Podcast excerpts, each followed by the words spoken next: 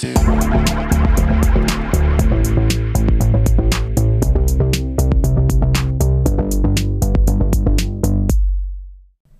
wir beide sitzen hier gerade im Hotel. Ich sitze hier mit meiner Kollegin Maike. Hi Maike. Hallöchen, Caro. Und es ist gerade der erste Tag der Informatik 22 rum. Und die Informatik 22 ist die Jahrestagung der Gesellschaft für Informatik. Und es geht dieses Mal besonders um die Informatik in den Naturwissenschaften. Und wir machen es uns mit dem Podcast zur Aufgabe, jeden Tag nochmal zusammenzufassen und ähm, die Highlights nochmal für euch äh, aufzubereiten und natürlich Einblicke in die verschiedenen Teilbereiche der Informatik zu geben.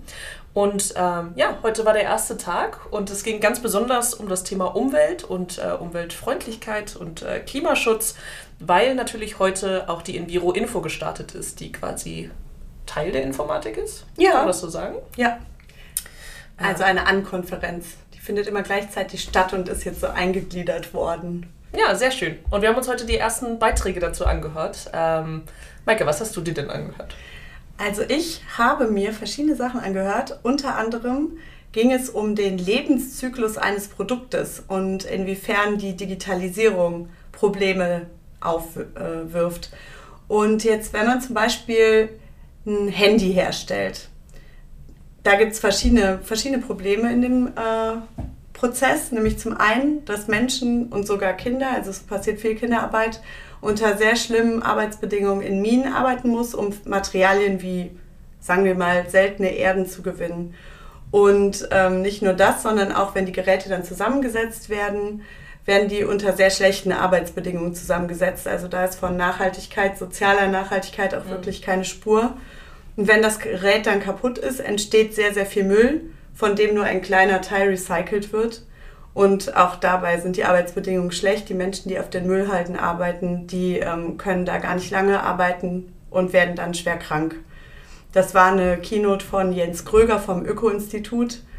Und ähm, ja, der hat auch unter anderem dann äh, den digitalen Fingerabdruck noch mit ins Spiel gebracht. Das hast du dir doch auch angeguckt, oder? Äh, ja, genau. Ähm, das fand ich auch ganz spannend. Im Prinzip kann man sich seinen digitalen Fingerabdruck oder Fußabdruck, besser gesagt, ähm, ausrechnen. Und zwar auf www.digitalcarbonfootprint.eu. Ähm, und als Beispiel kann man da anklicken, dass man ein Smartphone benutzt. Und dann muss man sagen, wie viele Stunden am Tag man sein Smartphone benutzt. Ich habe jetzt mal bei mir mit sechs Stunden gerechnet. Ich bin für die Arbeit auch viel am Handy. Oh, what the fuck? Und dann soll man ungefähr sagen, die Lebensdauer seines Smartphones. Ähm, habe ich jetzt bei mir zweieinhalb Jahre eingetragen und dann bekommt man die Treibhausgasemissionen für die Herstellung und für die Nutzung ausgerechnet. Und insgesamt sind das 41 Kilogramm CO2 pro Jahr. Und was ich daran total faszinierend fand, ist, dass nur ein Kilogramm die Nutzung ist. Und die anderen 40 Kilogramm sind wirklich in der Herstellung. Ähm, ja, also die, die Benutzung des Smartphones ist an sich gar nicht so umweltschädlich, sondern die Produktion. Und es geht darum, Dinge wirklich lange zu benutzen und äh, ja, Dinge so äh, lang nutzbar wie möglich zu machen, um CO2 einzusparen. Ja, das ist ziemlich krass. Informatik. Ähm, was, was ich auch noch spannend fand an der Keynote ist, dass ähm, das natürlich nicht alles schlecht ist an digitalen Produkten, sondern die können auch ähm, gut dabei helfen, die Nachhaltigkeitsziele zu erfüllen. Und ähm, als Beispiel hat der Jens Kröger da die Corona-Pandemie angeführt. Nämlich dank der digitalen Technologien konnten wir oder konnten viele von uns im Homeoffice arbeiten und auch viele halt von zu Hause aus die Schule besuchen. Sonst wäre das ja alles flach gefallen. Also das ist zum Beispiel auch gut. Was er aber trotzdem auch sagt, er hat sehr oft gesagt, leave no one behind. Mhm. Das ist so der Claim dafür, dass eben ähm, trotzdem keine Leute von Dingen, Aktivitäten, whatever ausgeschlossen werden sollen, nur weil sie kein Smartphone oder kein Computer besitzen. Ähm, zum Beispiel soll die Omi von nebenan auch noch einkaufen gehen können, ohne ein Handy zu haben, also ohne ein Smartphone zu haben. Ja, fand ich einen total wichtigen Punkt, der immer wieder gezeigt hat, so ein bisschen das Fluch und Segen gleichzeitig und man muss halt wirklich sich die richtigen ähm, Standards dafür auch setzen. Ja, absolut. Ja, und neben Jens Gröger haben wir uns ja auch noch eine andere Keynote zusammen angeschaut, äh, von Professor Dr. Michael Braungart ähm, der Universität Leuphana, beziehungsweise ich glaube, er ist auch an der Rotterdam-Universität ähm, Professor. Ja. Ähm, und er ist Mitbegründer des Cradle-to-Cradle-Prinzips. Und ich glaube, Michael, du wusstest, was das ist oder hast dich da nochmal schlau gemacht? Ja, ich fand das total spannend, weil wir haben ja eben schon gesagt, Recycling. Es wird viel zu wenig vom Produkt eigentlich recycelt und das hat ähm, eben den Michael Braungart geärgert. Und ähm, er sagt eben, dass beim Cradle-to-Cradle-Ansatz ganze Produkte in biologische oder technische Kreisläufe zurückgeführt werden und eben nicht wie beim einfachen Recycling nur ein kleiner Teil davon. Und das Ziel ist dann eben die wirkliche Nachhaltigkeit und die fängt nicht bei der Nutzung an, sondern schon beim Design vom Produkt. Also die Produktidee muss schon quasi nachhaltig gedacht werden. Genau, was ich auch spannend fand, was er gesagt hat, dass zum Beispiel in einem ähm, Mobiltelefon 41 Elemente drin sind und davon werden im Moment nur neun wirklich recycelt. Also mir kam es immer mehr vor. Ich dachte immer, okay, also jetzt 9 von 41 finde ich schon eine schlechte Bilanz. Mhm. Sehr weniger als ein Drittel. Ja. Weit weniger. Ah, und es gibt ziemlich viel zu recyceln, denn ähm, Achim Guldner vom Umweltcampus Birkenfeld hat in seinem Talk heute gesagt, dass es auf der Welt etwa zweimal so viele Smartphones, Smartwatches und andere Internet of Things Geräte wie Menschen gibt. Zweimal so viel? Ja, überleg dir mal, was so, also wie groß die Müllhalden schon sind von den... Aber das ergibt schon Sinn, wenn man sich überlegt, was man zu Hause rumliegen hat und dass das ungefähr, ja.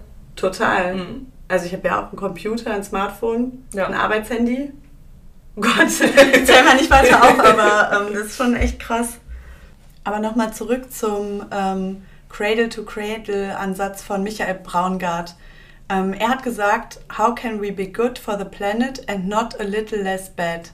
Also wie können wir gut für den Planeten sein und nicht nur weniger schlecht? Fand ich eine sehr schöne Idee und ähm, finde ich auch cool, dass, äh, dass es halt Alternativen zum Recycling gibt, wo sich die Digitalbranche halt auch ähm, die EntwicklerInnen nochmal eine Scheibe abschneiden können. Und wenn ich ihn richtig verstanden habe, dann hat er quasi auch eine seiner äh, Hauptaussagen war weg vom Kaufen hin zu Dienstleistungen. Also du ähm, kaufst dein Handy nicht, besitzt es dann und schmeißt es weg, sondern du mietest dir sozusagen dieses Handy. Und das versuchst du möglichst lang, aber du gibst es am Ende zurück, damit es wieder in den Kreislauf fließen kann. Also weg von Kaufen und wirklich Besitz und ähm, hin zu Dienstleistungen und hin zu sich Sachen mieten, die danach wieder eingespeist werden können. Ja, ich finde, das merkt man schon an vielen Stellen, dass die Tendenz auch eh dahin geht. Ne? Mhm. Also jetzt zum Beispiel Leasing. Ja. Informatik. Am Ende haben wir uns doch die ähm, Präsentation von Kira Obergöker angeguckt. Die mhm. hat ihre Bachelorarbeit zum äh, Datenkonsum von mobilen Apps untersucht. Und da fand ich auch ähm, super interessant, dass es jetzt ein Abzeichen gibt, den blauen Engel für besonders umweltfreundliche Softwareprodukte. Den blauen Engel gibt es ja schon länger als ähm, gutes Umweltabzeichen und jetzt eben auch für Softwareprodukte. Und sie hat eben geguckt, ob ob man diese Kriterien auch auf mobile Apps anwenden kann, um das zu erweitern. Und? Kann man. Sie würde noch ein paar Kriterien hinzufügen. Und ich glaube, für mehr Details sollte man sich ihre Arbeit mal durchlesen. Aber das fand ich doch schon auch nochmal eine sehr spannende Anwendung. Ja. Ja, finde ich auch total ähm, beeindruckend oder total äh, guten Ansatz, mal wirklich ein, ähm, ein Siegel mit Aussagekraft irgendwie äh, auf den Markt zu bringen und das, was auch für Software Development gilt. Ähm.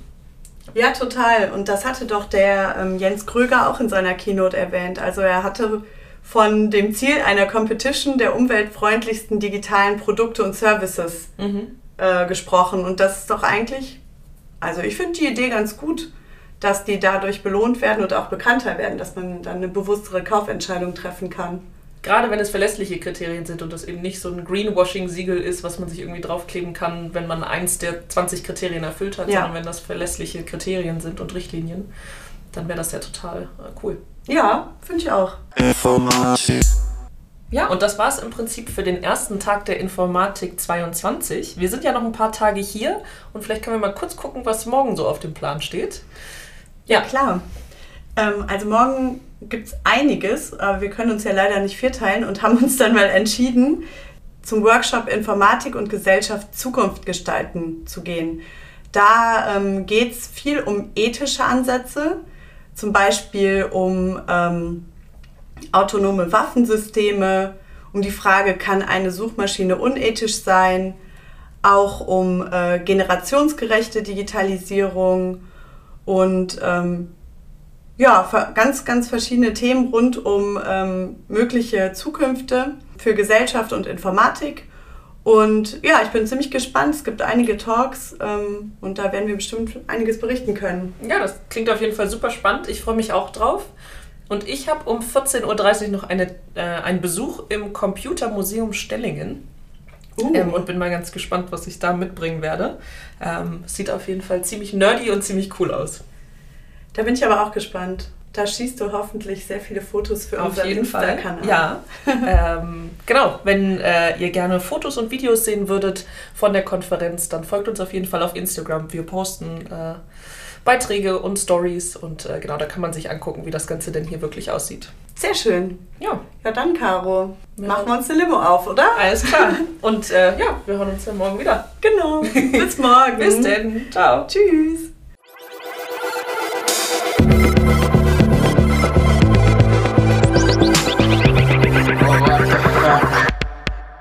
Informatik.